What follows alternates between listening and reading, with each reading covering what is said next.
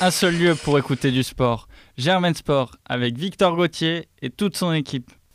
Chère auditrice, chers auditeurs, on se retrouve ce soir pour une nouvelle émission. On espère que vous vous portez bien en cette fin de semestre, que les révisions se passent bien. Et ce soir, je suis accompagné d'Anthony. Comment ça va Anthony? Bonsoir à tous, salut Elias, salut Victor. Salut Anthony, salut Victor et salut à tous. Et Elias, évidemment, vous l'aurez deviné. On commence tout de suite. Jingle. Germain Sport. Et pour commencer, on va évidemment parler de rugby avec la fabuleuse victoire du 15 de France face à la Nouvelle-Zélande. C'était ce samedi, Ilias. Alors oui, énormément de choses à dire cette magnifique victoire euh, des Bleus contre les All Blacks. Très rapidement, 47% de possession pour nos Français, 83% de plaquage, c'est du jamais vu contre les All Blacks. Euh, une autre stat tout simplement, c'est 40 points euh, qui ont été inscrits et c'est le plus large écart qu'a connu euh, les All Blacks de, de son histoire. Et donc c'est un match fabuleux, on a apprécié le regarder. Je pense que comme nous tous ici, c'était très intéressant. Je vous laisse la main pour en parler un peu plus. Ouais, victoire historique de la France sur les All Blacks, euh, avec des performances également XXL de la part des joueurs. Je pense notamment à Romain Ntamak qui a été absolument incroyable. Non, voilà, c'est historique. Je pense que ça a été bien relayé par le monde du sport au niveau des médias aussi. Ils ont été à la, hauteur du rendez-vous, donc chapeau aux 15 de France. C'est vrai, c'est vrai. Tu commences à parler d'Ntamak, il y a énormément à dire. Tous les joueurs qui ont été vraiment exceptionnels. On peut parler d'Entama qui faisait son retour à l'ouverture après avoir été décalé au poste de centre pour laisser euh, Mathieu Jalibert à l'ouverture. Il faisait son retour pour densifier le milieu de terrain en mettant Jonathan Danty, le Rochelet au centre. Et il retrouvait son compère toulousain à la charnière, euh, Antoine Dupont, qui, on le verra encore une fois, euh, sensationnel et qui sera peut-être élu meilleur joueur du monde cette année. Romain Tama qui nous a gratifié d'une superbe relance alors que L'équipe de France, on le rappelle, qui menait 24 à 6 à la mi-temps, vraiment une première mi-temps fabuleuse, parfaite. Euh, on croyait rêver même. Euh, on avait du mal à réaliser trois essais à zéro face à la meilleure équipe du monde, ou peut-être plus en ce moment, mais celle qu'il était pendant les dix dernières années sans problème. Donc euh, vraiment fabuleux. Et quand les, Néo-Zélandais sont revenus au score, seulement deux points d'écart à, à, la 60e. Roman Tama qui nous a gratifié d'une superbe relance qui a mené plus tard à, à 3 points pour permettre à l'équipe de France de reprendre 5 points d'avance et qui euh, ensuite, grâce à l'interception de Damien Penaud, a pu prendre le large définitivement. Il y a un autre joueur que j'aimerais aussi mettre en évidence, je ne sais pas ce que tu en as pensé Anthony, mais c'est Peatomovaka, le talonneur toulousain, mm. qui était titulaire pour le troisième match contre la Nouvelle-Zélande après avoir été remplaçant derrière l'habituel euh, du poste Julien Marchand qui joue aussi à Toulouse mais qui s'est blessé contre la Géorgie et on a vu un Peatomovaka sensationnel, vraiment encore deux essais marqués sur ballon porté contre la Nouvelle-Zélande. Ça a été vraiment l'arme et c'est une des forces de cette équipe de France. Il y a des arrières fabuleux, mais les avants, qu'est-ce que c'est costaud. Donc là, deux essais sur ballon porté. Il en avait déjà mis trois avant. C'est le meilleur marqueur de la tournée avec cinq essais. Est-ce que c'est lui aussi, il fait partie de la, génération dorée 2023 pour la Coupe du Monde en France alors que euh, on en parlait très peu avant? Bah, comme tu dis, il a été remplaçant sur les deux premiers matchs. C'est ce qu'on demande à ces joueurs de faire la différence quand ils sont titulaires, quand ils ont leur chance. Euh, c'est ce qu'il a fait, meilleur marqueur de la tournée. Je pense qu'on peut pas euh, dire grand chose de plus sur lui. Il a été tout simplement, il a tout simplement saisi sa chance du meilleur qu'il a pu et on peut que l'encenser. moi, je voulais revenir aussi sur le fait qu'on avait des doutes après les deux premiers matchs, même si c'était des victoires, c'était pas forcément des victoires acquises avec une totale maîtrise dans le jeu. Euh, là, face à la Nouvelle-Zélande, on peut dire que ça a effacé euh, les doutes euh, qu'il pouvait y avoir. Ouais, je suis complètement d'accord. Dans les jeux, dans l'état d'esprit, vraiment à chaque ballon, ça avançait. Au contraire, quand les, quand les Néo-Zélandais avaient la balle, ils étaient vite sans solution. Ça montait fort en défense. Quelques gros, gros caramels pour les calmer. Et dès le début, sur tous les lancements de jeu, ça avançait, ça avançait, ça marquait. Et aussi la différence, j'ai envie de dire, l'équipe de France sous Galtier, surtout en 2021 bah, c'est qu'on s'est enfin trouvé un vrai buteur du niveau international, j'ai envie de dire, avec Melvin Jaminet, euh, révélation de la saison dernière, l'arrière de l'USAP de Perpignan qui, euh, que Galtier avait emmené en, Australie et qui déjà euh, est vraiment fabuleux face aux perches avec un taux de réussite à près de 91 ou 92% je crois. Contre la Nouvelle-Zélande, il a été encore impeccable un raté sur chaque match avant. Et donc, je crois qu'il a seulement 6 titularisations, mais il est déjà à 89 points. Donc, sûrement, s'il reste à cette régularité, on ne voit pas pourquoi ça changerait, tant il a déjà une technique parfaite. Je pense que ça sera un joueur indispensable à l'équipe de France. Et puis après, devant, une première ligne encore énorme. Cyril Bay, sûrement l'un des meilleurs piliers gauche au monde. Cameron aussi, qui a été titularisé en, deuxième ligne, alors qu'il joue habituellement en troisième ligne à l'Union Bordeaux-Bègle. Et euh, voilà, est-ce que tu as envie de parler d'autres joueurs? Non, pas spécialement, juste euh, préciser que du coup, voilà, c'est bien de, de parler d'eux, montrer qu'ils sont là. Euh, on a beaucoup d'espoir pour 2023 avec notamment bah, toute cette génération, comme tu en parlais. maintenant, il va falloir confirmer, il faut que ces rêves, comme ils nous ont permis de rêver un petit peu samedi, ils se confirment sur le terrain dans deux ans. Et en tout cas, c'est ce qu'on attend d'eux. C'est vrai, et même avant la Coupe du Monde 2023, on aura déjà un tournoi Destination 2022 qui s'annonce palpitant. D'autant plus que la France n'est pas la seule nation de l'hémisphère nord à avoir brillé cette, pendant cette tournée d'automne, et c'est même tout l'hémisphère nord globalement qui a été très surprenant, et les équipes de l'hémisphère sud très décevantes. Je ne sais pas trop si c'est plus l'un ou l'autre. Mais la Nouvelle-Zélande, on l'avait annoncé, et qui était tombée à Dublin euh, face à de valeureux Irlandais qui ont également sorti un match exceptionnel. Donc deux défaites de suite pour la Nouvelle-Zélande, surtout face à deux nations européennes. On n'était pas habitué à cela. Et euh, l'Angleterre aussi qui a battu les champions du monde sud-africains. Donc euh, l'Angleterre, l'Irlande, la France qui sont invaincus. Et même l'Écosse et le Pays de Galles ont battu l'Australie. Donc vraiment euh, des équipes très homogènes. On, s'y attendait, on l'avait vu au dernier tournoi destination où l'Angleterre a fini cinquième. Donc on a déjà tous hâte d'être en 2022 pour voir ces confrontations. On a vu ce qu'on valait face aux équipes du Sud. je pense qu'il n'y a rien de mieux que de voir euh, ce qu'on vaut face à nos voisins anglo-saxons. Euh, et on le rappelle, à, moins de deux ans de la Coupe du Monde, donc c'est déjà demain. Voilà, c'est tout pour cette page rugby. On va retrouver l'équipe de France en 2022 et tous les joueurs du top 14 dès ce week-end pour la reprise et notamment un, Racing 92 Bordeaux-Bègle qui va donner du feu. On y sera. On passe au foot maintenant avec la Ligue des Champions. C'était cette semaine l'avant-dernière journée. On a eu un Manchester City Paris Saint-Germain qui a tenu ses promesses même si euh, Paris a été nettement dominé et battu par le club anglais. Oui, alors euh, Paris qui se déplaçait à Manchester pour, euh, dans un duel pour la première place avec une victoire 2-1 de Manchester City, une ouverture du score de Kylian Mbappé en grande forme en ce moment. Mais City a su renverser la tendance avec des buts de Sterling et Gabriel Jesus. Très compliqué ce match pour le PSG. en deuxième mi-temps, ils ont eu un bon passage. Ça a duré un quart, ça un quart d'heure. On a cru qu'ils auraient pu tuer le match. Au final, bah, ça n'a pas été le cas souvent un défaut du PSG euh, ces derniers, ces derniers temps. Et, euh, et, ça a été compliqué euh, de bout en bout. Moi, je pense à la première mi-temps, Paris a été ultra dominé par City, que ce soit dans le jeu, dans les occasions, partout. Et encore une fois, bah, City qui a été tout simplement meilleur. Et le PSG qui va devoir jouer son huitième de finale face à une équipe qui a fini première de son groupe. Qu'est-ce que vous avez pensé du match? Eh oui, totalement. bah, Victor, de toute façon, tu l'avais prédit, un 2-1 pour City. Franchement, c'est vraiment triste. C'est dur de supporter le PSG en ce moment, que ce soit en Ligue 1 ou en Ligue des Champions. On le supporte encore, mais c'est assez compliqué. Euh, j'ai noté euh, une stat qui m'a fait un peu peur. Euh, Neymar, c'est 25 ballons touchés, Messi 24, Kylian Mbappé 19, malgré son très beau but et bah, son but. Et Navas, donc le goal, c'est 27 ballons touchés donc plus que tous les attaquants. Donc c'est assez triste à voir pour le PSG. Navas, c'est aussi la meilleure note du match de tous les joueurs du PSG, c'est 6, donc c'est pas incroyable non plus.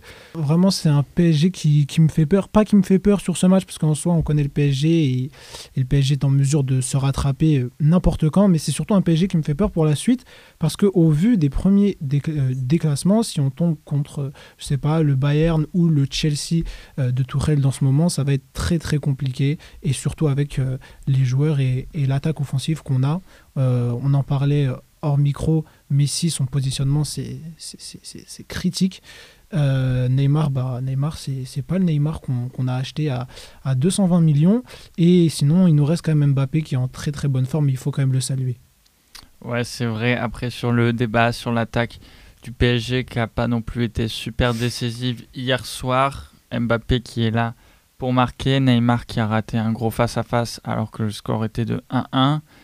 Je pense qu'à ce niveau-là, c'est difficile de défendre à 7 contre 10 quand on voit que City joue à 3 derrière et même les latéraux euh, ou les défenseurs, Walker, on, le retrouve à la passe décisive. Donc c'est vraiment tous les joueurs attaquent ensemble. À Paris, c'est plus compliqué, mais en même temps, euh, est-ce qu'on a pris Messi pour le dire de venir défendre? Je sais pas. Je pense que c'est compliqué. Quant à Mbappé, Neymar, Messi dans la même équipe, c'est compliqué de jouer en contre, tout simplement.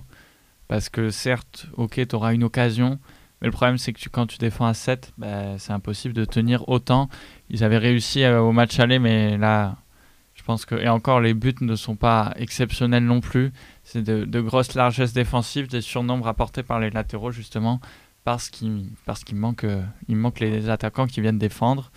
Mais bon, le Paris Saint-Germain qui est tout de même qualifié, grâce aussi à la victoire de Leipzig sur le terrain de Bruges 5-0. On va y revenir après pour parler notamment de Nkunku. Mais pour revenir sur le Paris Saint-Germain, je vous ai dégoté une petite statistique, puisqu'hier soir, on avait la centième composition d'équipes différentes à la suite. Bon, je prends la main, Anthony, hein, Victor, je pense que vous m'en voudrez pas. Euh, centième, je crois on s'en rend pas compte, mais... 100, matchs de suite différentes 100.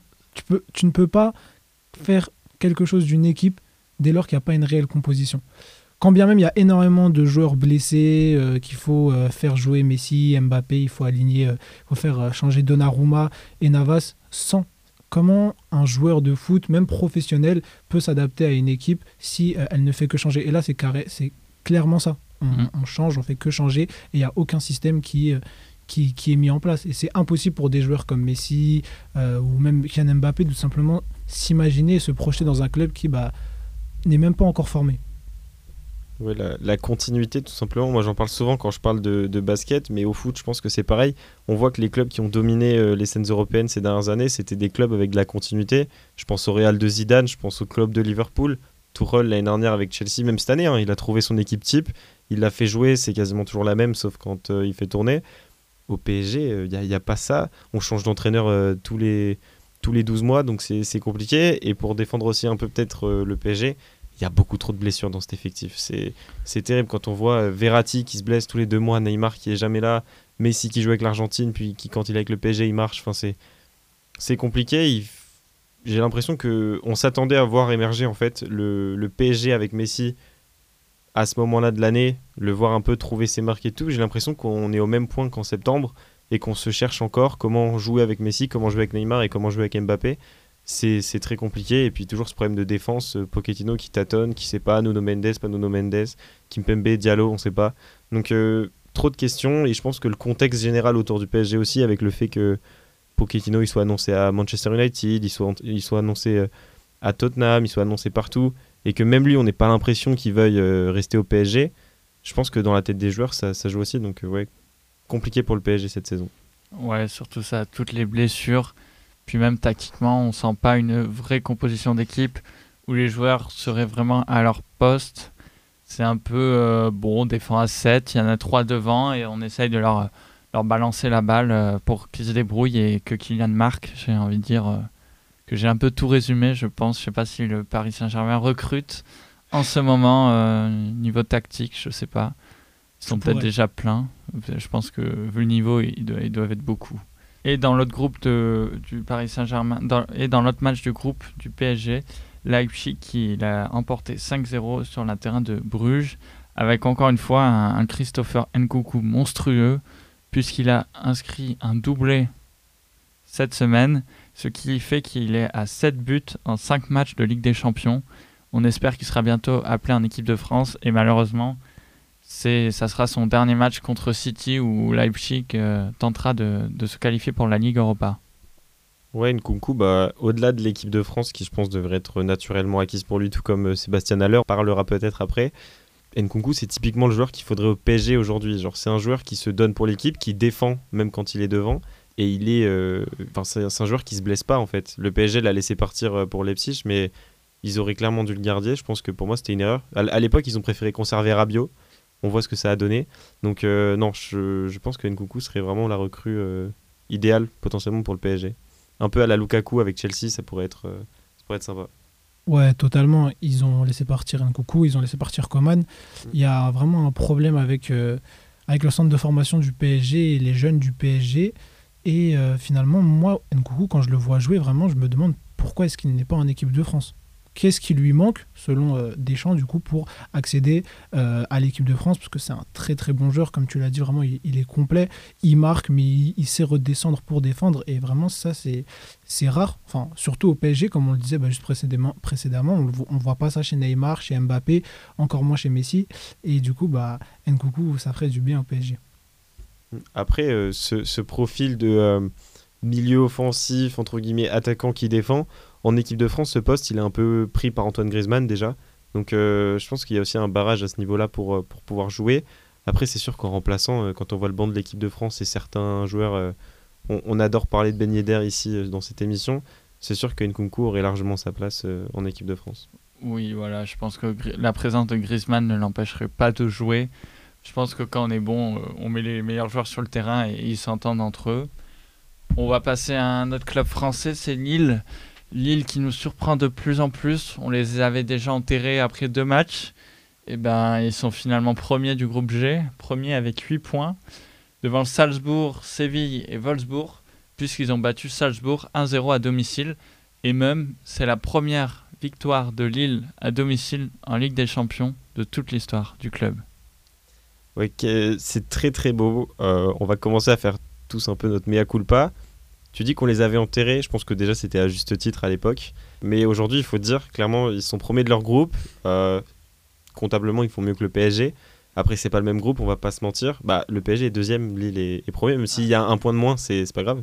C'est Lille est, premier. Après, il va falloir confirmer. Euh, je crois que c'est à Wolfsburg en Allemagne euh, la semaine prochaine. Exact. Ou dans deux semaines. Donc ça va être compliqué. Hein. Faut pas, faut pas, faut pas s'imaginer que ça va être facile. Mais en tout cas, ils sont en très bonne voie pour la qualification. Et j'ai l'impression que Gourvenec a peut-être trouvé la formule avec Lille. On disait que euh, Pochettino l'avait pas encore trouvé avec le PSG.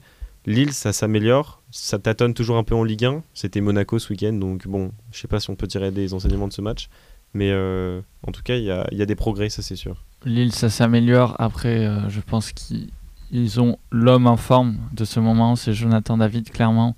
Il marque à Séville, à Monaco, il marque deux fois. C'est lui qui marque tous les buts de son équipe. Là, il marque encore tous les buts de son équipe, enfin le seul but de son équipe même, puisque Lille a gagné 1-0. En championnat, on a vu que c'est encore, euh, c'est encore limite. Je sais pas combien ils sont au classement, mais ils sont pas non plus dans les 5 premiers et les... ils sont loin. Ils font des matchs nuls. Ils sont même pas top 10, ils sont 11e. Ça avance pas. Donc il euh, faut voir aussi en championnat. J'ai l'impression qu'il y a quand même un effet Ligue des Champions. C'est pas la même compétition, c'est pas les mêmes adversaires et ils ont de meilleures performances. Après, il faut aussi quand même souligner la, relative faiblesse de leur groupe. Ouais, bah du coup, moi, comme Anthony, euh, on va rendre à César ce qui appartient à César. Hein. Euh, Lille, on l'a enterré beaucoup trop tôt. C'est vraiment un bon, un bon club et je retire ce que j'ai pu dire bah, auparavant sur Lille, comme quoi ils n'avaient pas la possibilité de se qualifier. Au contraire, bah, ils le démontrent, hein, vraiment, leur jeu est qualitatif. On voit vraiment que c'est un club qui a faim et c'est ça vraiment que j'aime enfin, dans le foot et surtout avec ces, avec ces petits clubs, des clubs qui n'ont pas forcément l'opportunité de, de, participer à la C1 tous les ans et donc finalement, lorsqu'ils y sont, euh, donnent tout pour, pour accrocher euh, une place en huitième et, et ça fait vraiment plaisir de les voir. Et surtout maintenant, je pense pour lui, ça va être très important de finir premier du groupe parce qu'ils euh, ne pourront pas affronter le PSG euh, qui sera deuxième de son groupe.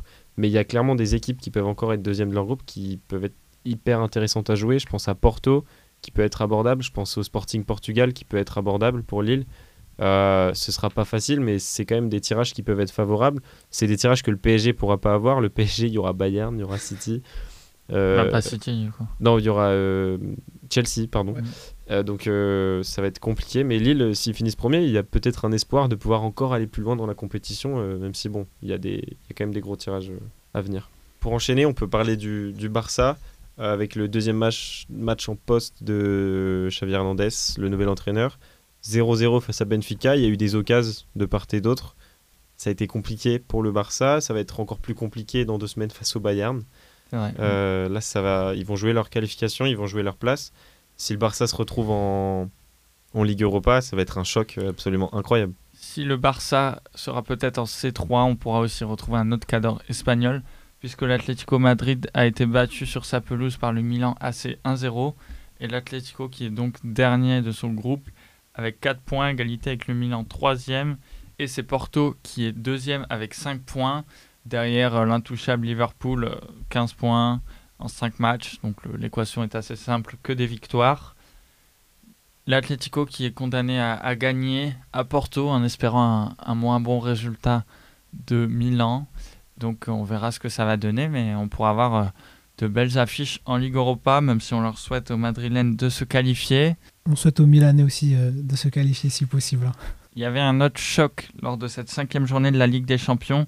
C'était le match entre Chelsea et la Juventus de Turin pour la tête du groupe H la Juve qui l'avait emporté 1-0 à l'aller, mais le score a été tout autre à Stamford Bridge, puisque les Blues de Thomas Tuchel se sont imposés 4-0, une très grosse performance face à une, Juve à la dérive. Et ce que j'aimerais souligner, c'est la performance d'Edouard Mendy. On va peut-être parler du Ballon d'Or, dont les résultats seront dévoilés lundi. Il n'a pas été sélectionné dans la liste des 30 et pourtant, c'est le premier gardien de l'histoire à réaliser 13 clean sheets en 17 matchs de Ligue des Champions. Donc c'est vraiment phénoménal. Et sur ses 60 matchs avec Chelsea, il est déjà à 36 clean sheets, donc euh, des performances exceptionnelles pour un gardien qui vient de Rennes et qui a su s'imposer au plus haut niveau en Angleterre, même en Europe. Oui, puis ça montre aussi euh, la solidité de la défense de Chelsea qui est assez incroyable. je ne sais pas si vous avez passé cette stat. C'est le secteur défensif de Chelsea qui a marqué le plus de buts pour eux cette saison. Je crois que c'est 15, euh, 13 euh, pour les attaquants et 12 pour les milieux. Enfin, c'est assez hallucinant comme stat. Chelsea qui, qui, non seulement gagne des matchs avec son attaque, mais aussi avec sa défense. Ils ont gagné des titres l'année dernière grâce à ça. Peut-être un, petit message envoyé euh, au PSG par là. Peut-être, peut-être bien faudrait laisser un petit peu le PSG de côté. Ils sont, ils sont dans le mal en ce moment.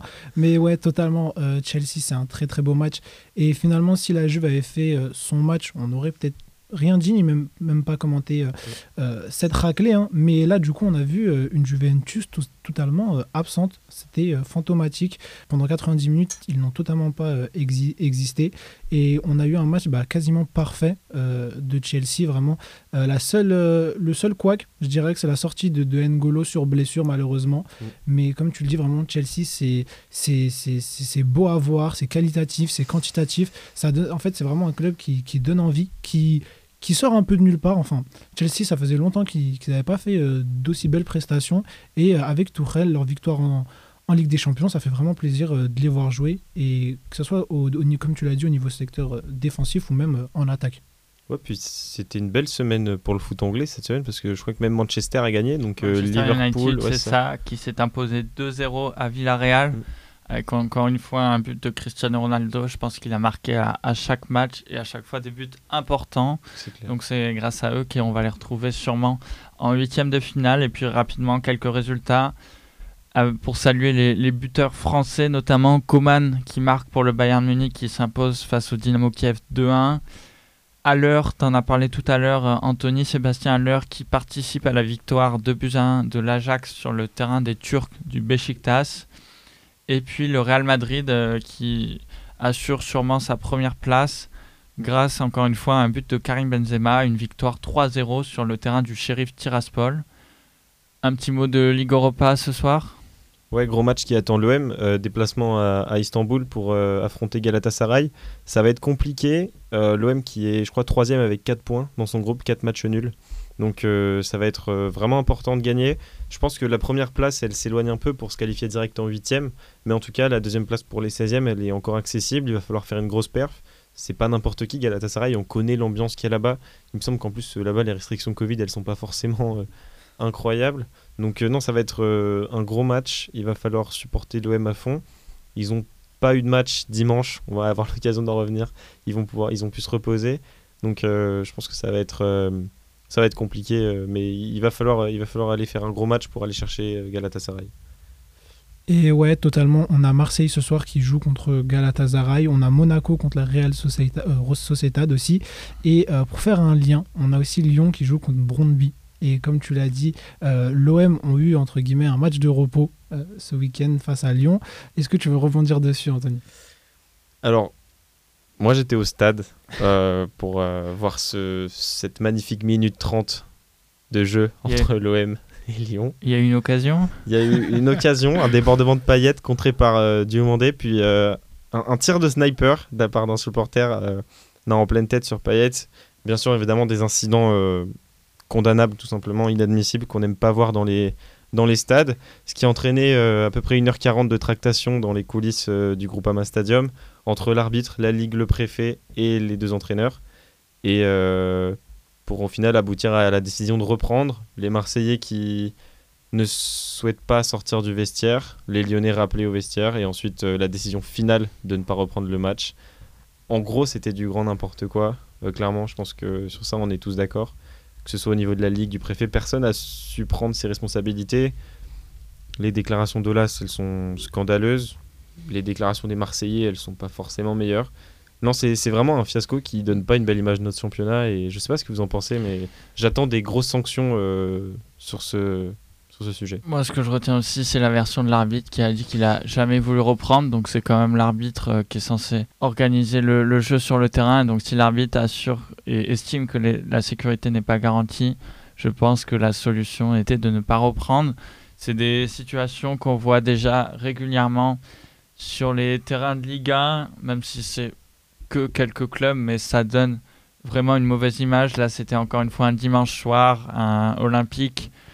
Un Olympicos, c'est un match très suivi, notamment à l'étranger, donc c'est très mauvais euh, quand on veut vendre la Ligue 1, les droits TV, et qu'au final, euh, non seulement on vend seulement une minute, et en plus euh, des images comme ça, on n'aime pas avoir ça, et puis même pour tous les gens qui sont allés au stade, euh, je pense qu'il ne devait pas être super content, même s'ils seront remboursés, mais... Il faisait froid. Il faisait froid en plus. Donc on verra euh, pour l'instant les matchs à huis clos pour Lyon. Mm. La décision finale le 8 décembre. Ça sent mauvais pour l'OL hein, quand même. On verra. C'est vrai que Jean-Michel Aulas avait réclamé des points en moins pour les autres équipes. Euh, bon, maintenant je pense qu'il est plus trop chaud pour les points en moins maintenant que ça concerne Lyon. Après, euh, enfin, c'est un débat qu'on a déjà eu en off, mais euh, pour un envahissement de terrain et des bouteilles sur plusieurs joueurs, euh, il y a eu des points avec sursis et 4 matchs à huis clos. Si là, il y a des points en moins que le match est perdu sur tapis vert pour l'OL, alors qu'il n'y a eu qu'une seule bouteille, c'est quand même assez sévère. Après, c'est sûr que c'est ce qu'il faudrait pour faire avancer les choses réellement. Mais, mais en tout cas, ce serait pas forcément juste au vu de ce qui s'était passé à Nice ou encore à Saint-Etienne où il y avait eu plus de 50 fumigènes sur le terrain. Enfin, il y avait eu des filets brûlés, de la pelouse qui, avait cramé aussi. Donc c'est assez grave euh, tout ce qui s'était passé et, euh, on verra euh, ce que va faire la Ligue. Totalement, mais je pense que bah, malheureusement pour Lyon, ça va être l'exemple en fait, l'exemple qu'on va donner à la Ligue 1, on sanctionne, c'est un match perdu, donc 3 points directement pour Marseille, 0 pour Lyon, parce qu'en soi, le huis clos, bah, il permet tout, il a toujours, on a toujours la possibilité de ramener les trois points, même s'il y a des pertes financières, on a quand même cette possibilité bah, de diffuser le match, de le montrer. Euh, là, tout simplement, perdre trois points, ne pas avoir de diffusion, ça fait très très mal au portefeuille, ça fait très mal aux supporters. Et donc, je pense que c'est vraiment une décision radicale, mais euh, selon moi, elle doit vraiment servir d'exemple. Et j'espère que bah, ce sera l'exemple, en tout cas, qui nous permettra de ne plus assister à à ce genre de phénomène, puisque ça devient vraiment lassant en fait que la Ligue 1 soit connue pour, pour des jets de bouteilles d'eau cristalline euh, sur la tête de paillettes plutôt que des beaux buts. C'est clair. Pour euh, juste conclure un peu sur ça, euh, sur les cinq dernières années dans les cinq grands championnats, la Ligue 1 c'est la seule qui en une seule saison a déjà interrompu deux matchs en cours de saison. Et puis on est, est côtière, on est côtière de la saison. On est côtière de la saison. Enfin, c'est assez incompréhensible. Je sais pas ce qui se passe dans la tête des supporters qui viennent au stade juste pour frapper ou faire du mal aux joueurs. Enfin, c'est, c'est assez désolant et je pense que les clubs ont une grosse responsabilité là-dedans en, renforçant la sécurité dans les stades. Enfin, euh, moi j'y étais et honnêtement, euh, on m'a fouillé deux poches et c'était terminé. Quoi. Les, gens rentrent ce qu'ils veulent dans les stades et, et c'est assez désolant. Quoi. après, la bouteille d'eau, c'est autorisé dans les stades sans le bouchon. le bouchon, c'est dangereux, mais, euh, mais c'est aussi. on balance pas une bouteille d'eau, enfin. Il a été interdit de stade, je crois. Le... Ouais, 5 ans. À Ouais, vie. cinq ans. Pas à vie du coup, 5 ans. Il aurait mérité à vie. hein, Voilà. déjà, On verra euh, les sanctions qui vont être prises. Mm. On peut parler un peu de tennis peut-être. C'était la, la fin de la saison avec les finals à Turin. Et euh, pour une fois, ce n'est pas Novak Djokovic le- qui l'a déjà remporté cinq fois. Mais on a eu une finale entre Zverev et Medvedev. Et euh, c'est l'Allemand Zverev qui l'a emporté en 2-7. Euh, Zverev monstrueux sur cette semaine qui a battu le tenant du titre. Est-ce que tu veux... Ouais, bah, ça- moi je pense que ça récompense une euh, réelle progression de Zverev. On l'a déjà vu aux Jeux Olympiques, il a été récompensé.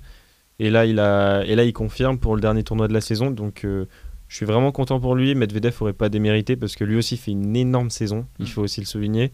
Et euh, Novak qui arrivait peut-être à bout physiquement. Euh, là, il va falloir qu'il se repose. Et puis il y a toujours ce débat euh, sur sa participation à l'Open d'Australie avec euh, le vaccin. Donc on va voir. C'est vrai. Et en double, c'est la paire française Mahu Herbert qui a remporté son deuxième master grâce à un très beau tournoi. Et donc ça fait vraiment plaisir de les voir gagner. Et on retrouvera l'équipe de France, j'ai envie de dire, et on retrouvera l'équipe de France en Coupe Davis. Euh, je regarde juste le résultat. Et je vois Gasquet qui vient de s'incliner face au 182e joueur mondial. Euh, ça s'écrit Macha. Qu'est-ce qu'on dit Machak? Machach? Je sais pas. 7-6-6-2. Euh, je pense que l'équipe de France est plutôt mal partie pour cette Coupe de Vis euh, face à la République tchèque. Sans vouloir faire d'ironie, Gasquet avait dit deux jours avant le match qu'il faisait certainement la meilleure, une des meilleures saisons de sa carrière. Mais voilà, c'est magnifique. Voilà, pour le deuxième simple, euh, bah, c'est Manarino. Mm. Il n'y aura pas de Gaston, pas de Rinkertnech. Euh, donc, euh, bon, On espère que le double fera au moins le travail voilà. pour euh, relancer la série, mais ça va être compliqué. Le problème, c'est qu'on ne gagne pas avec seulement un point. Mm. Et on suivra voilà, la reprise de la saison euh, qui sera normalement conditionnée au vaccin en Australie. Donc on verra si ça va impacter la start list et les joueurs engagés. Un petit mot de Formule 1 maintenant, puisque c'est tenu ce week-end le Grand Prix du Qatar. C'était la, première fois que la Formule 1 se rendait sur ce nouveau circuit à Losail, au milieu du désert. Et euh, encore une course euh, super intéressante à suivre. Ouais, très belle course euh, avec en tête peu de rebondissements. Hamilton qui a survolé les qualifications et la course. Je pense que à ce niveau-là, il n'y a pas eu de débat. Confirmation que les deux hommes en tête du championnat du monde sont tout simplement des extraterrestres. L'écart avec la troisième place était encore une fois hallucinante. Euh, voilà, l'écart euh, qui se resserre également au championnat du monde, du coup, avec Hamilton qui revient à 8 points de Verstappen. Hamilton qui a pris 7 points sur la course, mais euh, Verstappen ayant réalisé le meilleur tour, ça fait qu'un écart de, de 6 points. Euh, derrière, il y a eu des choses très intéressantes. Il faut souligner les, la grosse perf et le gros week-end des Alpines, avec la troisième place de Fernando Alonso. Sept ans après son dernier podium. Exactement, donc très très, bah, très très belle course, très content pour lui également. Et puis Ocon euh, qui rentre aussi dans les points, donc euh, qui fait une cinquième place, ouais. Donc euh, vraiment très intéressant pour, pour les Alpines. D'autres choses à signaler, la décevante 11e, il me semble, 11e place de Gasly, parti en P2. Donc c'est assez décevant. Et puis même Tsunoda était, était parti assez haut sur la grille, il finit hors des points. Donc ça va être, je pense, qu'ils doivent avoir des regrets euh, du côté d'AlphaTauri. Oui, je pense que les deux équipes, Alpine et AlphaTauri, étaient à égalité à trois grands prix de la fin avant le Qatar. Bon, là, euh, c'est un 25-0 collé par euh, l'écurie française. Mm. Donc, je pense que c'est plié pour la cinquième place du championnat. Et surtout, euh, autant l'AlphaTauri était fabuleuse en qualification, autant le rythme en course était vraiment euh, des tracteurs, si je peux me permettre. Quoique, il y a les As, donc euh, des, des, des voitures euh, pas très rapides. Euh, et voilà, c'est vrai que dommage pour Gasly, il partait en première ligne, Mm. mais on a rapidement compris que le podium serait hors de portée. Et puis Max qui est parti un peu plus loin après la pénalité reçue pour euh, ne pas avoir respecté le double drapeau jaune. Mais euh, après un super start, il est rapidement remonté à la deuxième place et euh, il n'a rien pu faire face à- au rythme d'Hamilton. Oui, il a fait une belle course, Verstappen. ouais. Très belle course et on est à deux courses de la fin du championnat, 8 points d'écart. Je pense que c'est une saison fabuleuse. Pas de Grand Prix cette semaine, mais on, on se retrouve dès la semaine d'après à Jeddah en Arabie Saoudite pour un nouveau Grand Prix puisque le circuit vient tout juste d'être fini dans les rues de Jeddah et le moins que l'on puisse dire c'est que euh, la vitesse de pointe sera déterminante parce que c'est un circuit en ville mais avec quasiment que de la ligne droite assez sinueux donc peut-être difficile à dépasser et euh, on sait surtout que Hamilton qui euh, après son week-end magistral au Brésil sa nouvelle victoire au Qatar il va reprendre son nouveau moteur du Brésil pour avoir plus de performance en ligne droite, puisqu'il avait pris un ancien au Qatar, puisque les équipes ont le droit de changer parmi les moteurs euh, déjà utilisés. Donc on peut s'attendre à une Mercedes ultra rapide dans les lignes droites de Jeddah. Et donc euh, je pense que le championnat risque de se jouer au dernier Grand Prix, sauf s'il y a un abandon des deux, et auquel cas ça pourrait être déjà plié. Max Verstappen qui peut être champion en cas de mauvais résultat d'Hamilton. Mais je pense qu'il est ultra favori pour la semaine prochaine. Honnêtement, il y, a, y, a de grandes chances qu'il rafle tout la semaine prochaine. Et si on se retrouve avec un ou deux points d'écart, voire égalité, égalité, pour le dernier Grand Prix, si Hamilton l'emporte, c'est historique. Avec le point du meilleur tour devant Max, ce qui n'est pas impossible quand on connaît, on connaît leur régularité à, à truster les, les, deux premières places. On verra bien avec un Grand Prix à Abu Dhabi qui s'annonce fabuleux. Ça peut aussi dépendre des perfs de Bottas dans l'autre Mercedes. Euh, on sait que la voiture euh, est, enfin, le moteur n'est plus le même, mais lui aussi a une voiture assez performante en ligne droite. Et ce qu'on peut dire de Bottas, c'est qu'il a été ultra décevant ce, ce week-end, avec euh, un abandon, mais plusieurs erreurs en course. Et même pendant les qualifications, il avait été pénalisé. Donc on l'attend peut-être au tournant la semaine prochaine pour aider son leader à remporter le championnat. Ouais, et puis même même le championnat cette saison constructeur est très serré puisque autant Mercedes domine chaque saison, autant là Mercedes domine mais il n'y a que 6 points d'écart. Donc 6 points d'écart en deux courses, ça se rattrape. Et euh, surtout si Sergio Perez euh, réussit à, faire des bons résultats, là il n'a pas pu faire mieux qu'une quatrième place. Il n'a pas été... Il n'a pas été aidé par la, la Virtual Safety Car en fin de course qui aurait pu lui permettre de revenir sur Alonso, même si Alonso euh, mérite amplement son podium et l'Alpine était vraiment sensationnelle en course. Donc euh, à la fois c'est le championnat pilote, on avoue, on l'avoue, c'est ce qui nous intéresse le plus. Mais même sur le constructeur, Mercedes n'est pas assuré de l'emporter. Donc euh, tout sera déterminant sur ces deux dernières courses. C'est ça qu'on aime. Et enfin, est-ce que tu veux nous parler de NBA, Anthony, comme tu fais ton retour pour finir? Oui, et donc euh, le championnat NBA qui suit son cours avec euh, des tendances qui s'affirment au, fur et à mesure de la saison. Euh, les Lakers qui tâtonnent encore, un bilan de 10 victoires pour 10 défaites. hier soir, c'était le retour de LeBron James après sa suspension face aux Detroit Pistons. 39 points. 39 points, une victoire en, en prolongation sur Indiana. Indiana qui ne va pas forcément très fort cette saison. On, les attendait peut-être pourtant mieux que le nouvel entraîneur Rick Carlisle. Euh, d'autres tendances, les Celtics qui font leur retour en forme. Euh, sur les 13 derniers matchs, c'est 9 victoires pour 4 euh, défaites. Donc c'est plutôt intéressant. Ils sont remontés à 10 victoires pour 9 défaites. Donc c'est prometteur. Les Rockets qui ont enfin gagné un match face aux surprenants Chicago Bulls en ce début de saison. Et c'est ça pour, pour les derniers résultats. Golden State qui roule sur la ligue avec le, le meilleur bilan pour l'instant, 16 victoires pour 2 défaites. Stephen Curry en forme MVP. Phoenix aussi qui a enchaîné sa 13e victoire d'affilée. Le record de leur franchise est à 17. Est-ce qu'ils vont pouvoir aller le chercher? Il va falloir passer sur euh, les Brooklyn Nets et sur les Warriors. Ça va être des matchs qu'il va falloir absolument suivre. Et, euh, et un dernier mot pour finir, euh, la performance de l'année dernière, elle est selon moi du côté de Yannis Antetokounmpo qui a asséné un 33-7-5 sur les Detroit Pistons. Donc une performance encore une fois monumentale du double MVP 2019-2020. C'est la fin, je pense. On a fait le tour de l'actualité sportive. On vous retrouve évidemment la semaine prochaine. Avant de se quitter, n'oubliez pas le Ballon d'Or, c'est lundi. Euh, est-ce qu'on aura un Français qui va l'emporter? Possible, pas sûr. Euh, Messi toujours favori. Lewandowski deuxième, je sais pas. On se fait un petit prono, je pense, à une semaine. Euh, votre podium? Moi, je pense que ce sera Lewandowski. Mon cœur va vers Benzema, mais ce sera Lewandowski pour moi. En tout cas, c'est lui qui le mérite selon moi. Donc euh, voilà, j'espère juste que ce sera pas Messi, surtout pas Messi. Ton podium du coup? Ouais, je, Lewandowski, Messi, Benzema. Ouais, pareil. Je dirais non. Le podium, selon moi, ce sera Lewandowski, Messi, euh, Benzema. Mais je veux voir euh, Benzema en deuxième. Messi, Lewandowski, Benzema. Tu as eu raison pour City, peut-être que cette fois c'est pour le ballon d'or encore, on verra. On espère que vous allez prendre du plaisir à écouter cette douzième émission déjà, ça passe très vite.